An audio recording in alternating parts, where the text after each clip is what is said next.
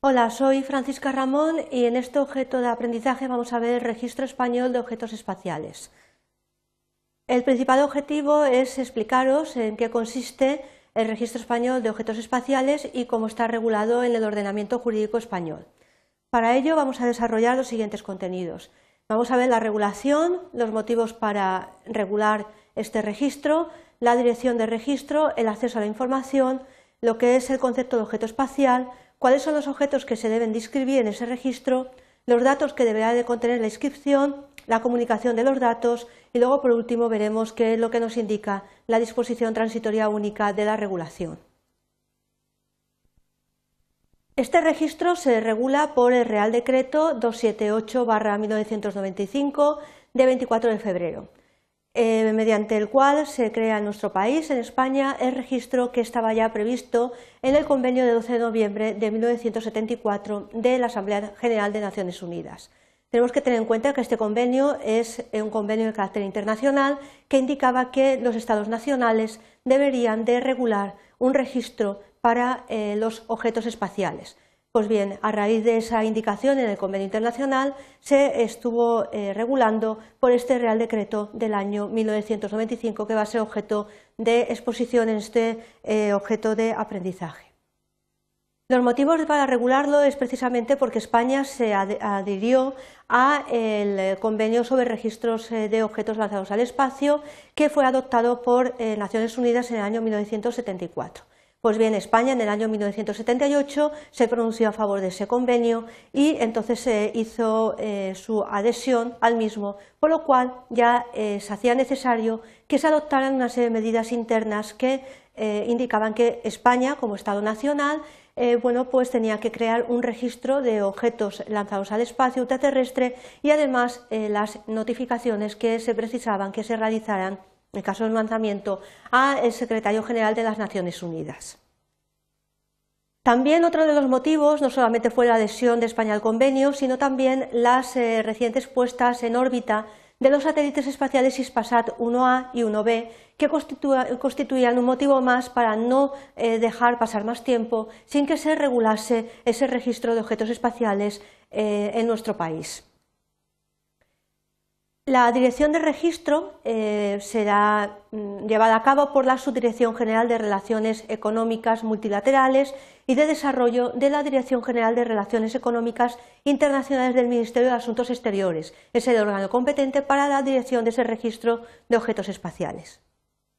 También tenemos que tener en cuenta que toda la información que se contenga en ese registro, ese acceso eh, en el registro español de objetos espaciales, es una información que es plena y libre, que puede consultar a cualquier persona que tenga interés en saber los datos que se contienen en dicho registro respecto a los objetos espaciales. Y además se va a regir por lo que dispone el artículo 37 de la Ley 30-1992 de régimen jurídico de las administraciones públicas y del procedimiento administrativo común y por las normas que eventualmente desarrollen esta, esta ley del año 1992. Bien, ¿qué se entiende por objeto espacial? Pues el, concepto de objeto espacial, para que sea luego eh, registrado, es el, objeto en sí, pero también se extiende ese concepto de objeto espacial no solamente a las partes componentes, sino también al vehículo propulsor y a las eh, partes de ese vehículo. Total que tenemos que el concepto de objeto espacial es mucho más amplio del que podemos imaginar en un principio, ya que abarca no solamente las partes componentes del objeto, sino el vehículo que lo eh, propulsa y también eh, las partes de ese vehículo propulsor.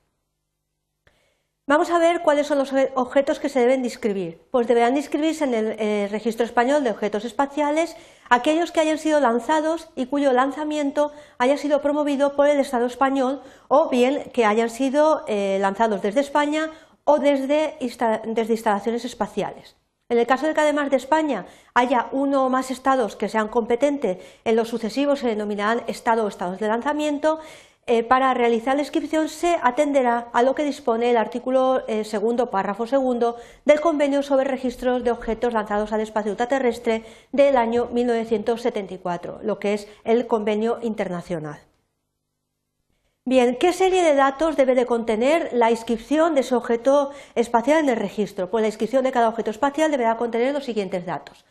Del nombre del estado o de los estados de lanzamiento, en el caso que sea más de uno, una designación apropiada del objeto espacial o su número de registro, registro, la fecha y territorio o lugar de lanzamiento, la función general del objeto espacial y luego una serie de parámetros orbitales básicos, incluidos lo que es el periodo nodal, la inclinación, el apogeo y el perigeo. También en esa inscripción se podrá incluir toda otra información adicional que se considere de utilidad para eh, aportar datos sobre ese objeto espacial que eh, se va a inscribir en el registro español. Otro aspecto interesante es la comunicación de los datos. Las empresas e instituciones que estén en posesión de los datos están obligadas a la comunicación de esos datos a la Dirección General de Tecnología Industrial del Ministerio de Industria y Energía, la cual además podrá eh, solicitar o recabar más información, información complementaria, para llevar a cabo la inscripción. Y sobre todo también tenemos que tener presente, como hemos dicho al principio de la exposición de este objeto, la obligatoria comunicación al Secretario General de Naciones Unidas, tal y como indica el convenio del año 1974, que deriva precisamente la aprobación de este registro español.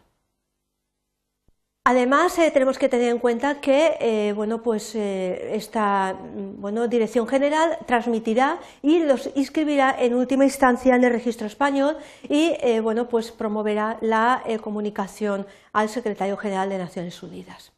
Las comunicaciones se extenderán también a las modificaciones que pueda experimentar eh, el objeto espacial, los datos, por ejemplo, relativos a los objetos espaciales que estén ya inscritos y sobre todo los que hayan dejado ya de estar en la órbita terrestre o bien porque haya terminado su vida útil o bien porque se hayan eh, desplazado de esa órbita y eh, bueno, pues ya no estén situados en dicho lugar y esas modificaciones deberán también constar dentro de lo que es el registro español de objetos espaciales, es decir, se va a contener toda la información necesaria para saber en qué estado se encuentra dicho objeto espacial. Y por supuesto también esa información que se contiene se comunicará al Secretario General de Naciones Unidas eh, pues, para que tenga eh, noticia de esos datos. La disposición transitoria única de esta, regulación del registro español de objetos espaciales eh, dice que la Dirección General de eh, Relaciones Económicas Internacionales del Ministerio de Asuntos Exteriores promoverá la inscripción y posterior eh, comunicación formal al Secretario General de Naciones Unidas.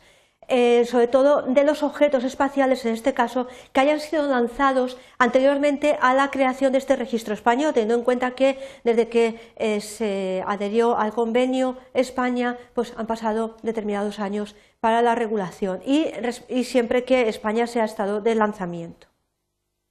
Bien, para concluir, eh, recordaros que lo que hemos visto han sido los principales aspectos que regula el Real Decreto 278-1995 eh, de 24 de febrero. Este Real Decreto lo que hace es regular eh, precisamente lo que ya eh, indicaba el convenio que tenía que adoptarse por un Estado eh, que se adhiriera al mismo, al convenio del año 1974 de un registro nacional de objetos espaciales para contener todos los datos referentes a los objetos espaciales de un Estado nacional. Hemos visto pues, eh, cuáles son los datos que se contienen, el régimen de comunicación, eh, la disposición transitoria única respecto a los objetos espaciales lanzados anteriormente a la aprobación de Real Decreto, es decir, anteriormente al año 1995, con la finalidad de que tengáis un poco más de información de lo que es el registro español de objetos espaciales. Gracias.